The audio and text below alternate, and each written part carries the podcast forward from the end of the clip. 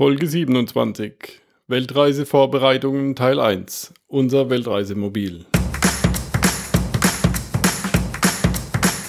Träumst du von einer Weltreise? Würdest du deine Weltreise gerne umsetzen? Dann bist du hier richtig. Work and Travel 2.0, der Weltreise-Podcast. Mit mir, Michael Blömecke.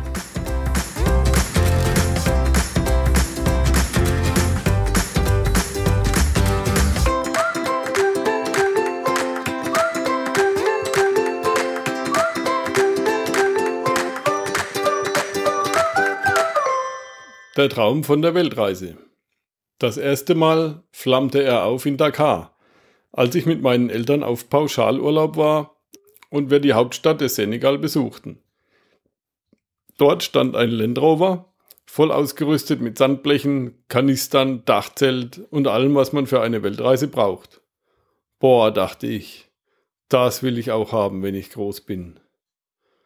Nun, groß bin ich schon geraume Zeit. Allradler fahre ich seit langem.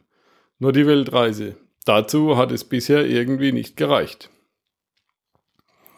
Wo fängst du mit der Weltreiseplanung an? Zuerst steht die Frage, wie wollen wir unterwegs sein? Möglichkeiten gibt es viele, sei es mit dem Fahrrad, Motorrad, Geländewagen oder für die Hydrophileren unter uns ein Segelboot, ganz easy den Rucksack packen und ein Round the World Ticket buchen oder vielleicht doch lieber ein großer Rollkoffer und mit dem Schiff über einen großen Teich. Für meine Frau Sabine und mich war das sehr schnell klar, mit dem Expeditionsmobil, also einem robusten, geländetauglichen LKW, der zum Wohnfahrzeug umgebaut wird. Diesen Traum hatten wir schon, bevor wir uns kennenlernten. Welche weiteren Voraussetzungen müssen gegeben sein? Da ist zum einen das Finanzielle. Lebt man unterwegs vom Ersparten? Oder gibt es Einnahmen, die auch auf Reisen weiterfließen? Aber zu diesem Thema gibt es ja schon einige Folgen hier auf workandtravel20.de. Für uns war 2016 das Jahr der Informationen. Allerdings, wenn eine neue Anschaffung anstand, habe ich sie schon auf die große Reise angepasst.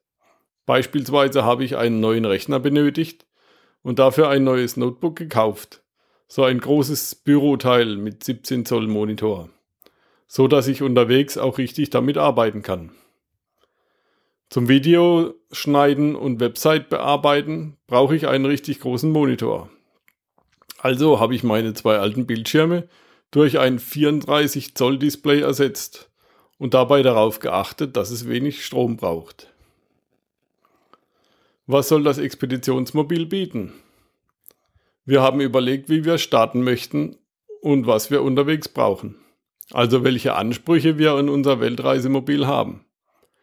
Anfangs werden wir nur die Ferien für Reisen ausreizen können, da unsere Töchter dieses und nächstes Jahr Abitur machen und dann studieren wollen. Unser Sohn ist mit seinen 14 Jahren noch einige Zeit an das Schulsystem gebunden. Wir werden sehen, wie wir das lösen. Danach werden wir voraussichtlich mehrere Winter im Süden Europas verbringen, bevor die große Reise startet. Daher soll das Auto ein 7,5 Tonner werden, mit Luft nach oben und vier Sitz- bzw. Schlafplätzen.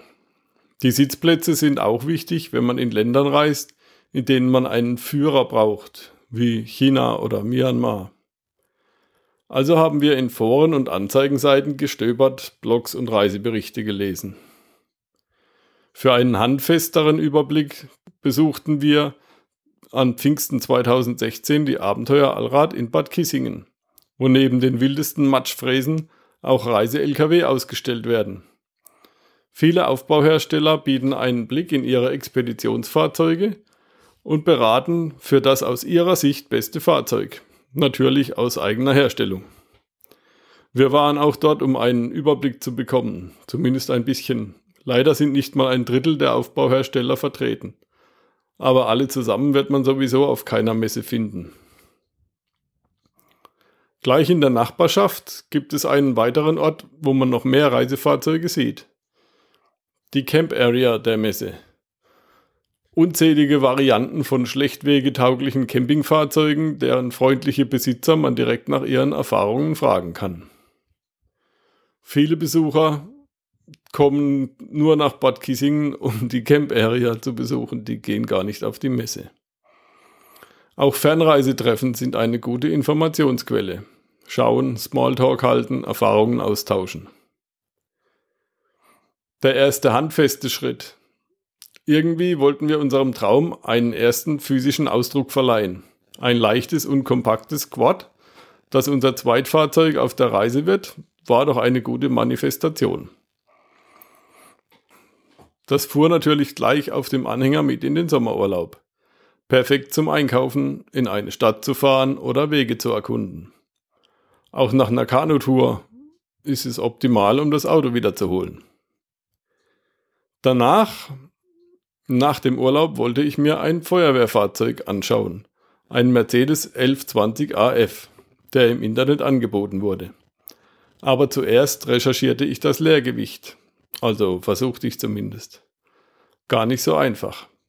Erst bei einem Besuch der örtlichen Mercedes-Vertretung bekam ich die Information, ja, so um die viereinhalb Tonnen. Das wird knapp mit dem siebeneinhalb Tonner.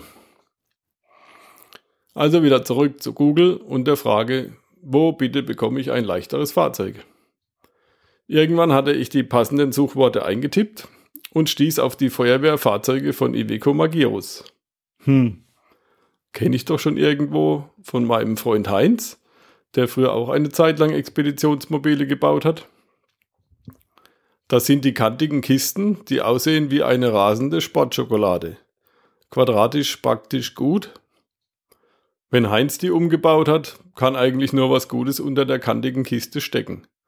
Aber Freund Heinz baut jetzt an Gabelstaplern und nichts mehr für Reisende.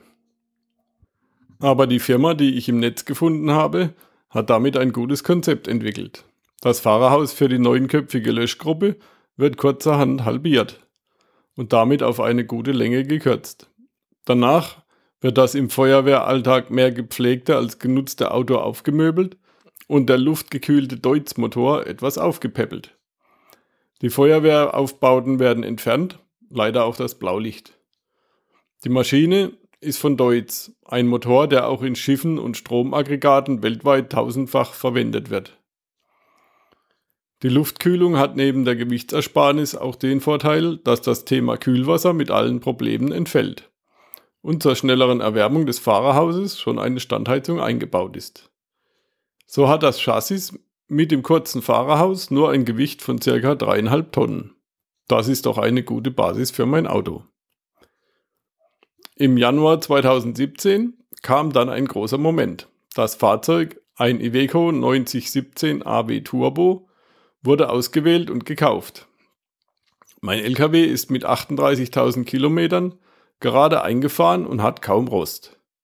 Auf meinem Blog adventurer.de findest du mehr darüber. Um das Expeditionsmobil in Bar zu bezahlen, habe ich derweil eine Wohnung verkauft, die ich vor einigen Jahren als Geldanlage erworben hatte. Ich halte nichts davon, seinen Traum fremd zu finanzieren und so einen Albtraum draus zu machen. Der Wohnaufbau. Von der Planung zur Bestellung. Inzwischen sind wir von der groben Planung in die Details übergegangen und die Bestellung der Wohnkabine und der Auftrag für die Umbauarbeiten am LKW sind auf dem Weg. Die Planung des Wohnmobils und die Umsetzung werde ich sorgfältig dokumentieren und veröffentlichen. Den Innenausbau werden wir selbst machen. Es ist unser viertes Wohnmobil, also haben wir schon ausreichend Erfahrung. Um weitere Informationen zu erhalten, habe ich das Buch Wohnmobile selbst ausbauen und optimieren von Ulrich Dolde gelesen. Speziell im Bereich Stromversorgung gibt es immer Neues, zum Beispiel Lithium-Eisenphosphat-Batterien. Diese versprechen einen viel besseren Stromspeicher, der schneller geladen werden kann und dessen Kapazität deutlich mehr nutzbar ist. Die Stromversorgung ist ein enorm wichtiges Thema. Nicht nur der Kühlschrank soll unsere Lebensmittel frisch halten, auch mein Computer, Kameras und andere Helferlein brauchen immer mehr Saft. Es ist noch ein langer Weg zu unserem perfekten Reisemobil. Ich bin gespannt, wie es wird und werde dich auf dem Laufenden halten. Das Wichtigste ist, mit der Planung anzufangen. Also wenn du den Traum hast, verfolge ihn. Links zu dem genannten Buch, zu Fernreisentreffen und zu meinem Blog findest du auch in den Show Notes auf workandtravel20.de. Let's go! Vielen Dank, dass du workandtravel20.de hörst. Heute habe ich eine Bitte an dich.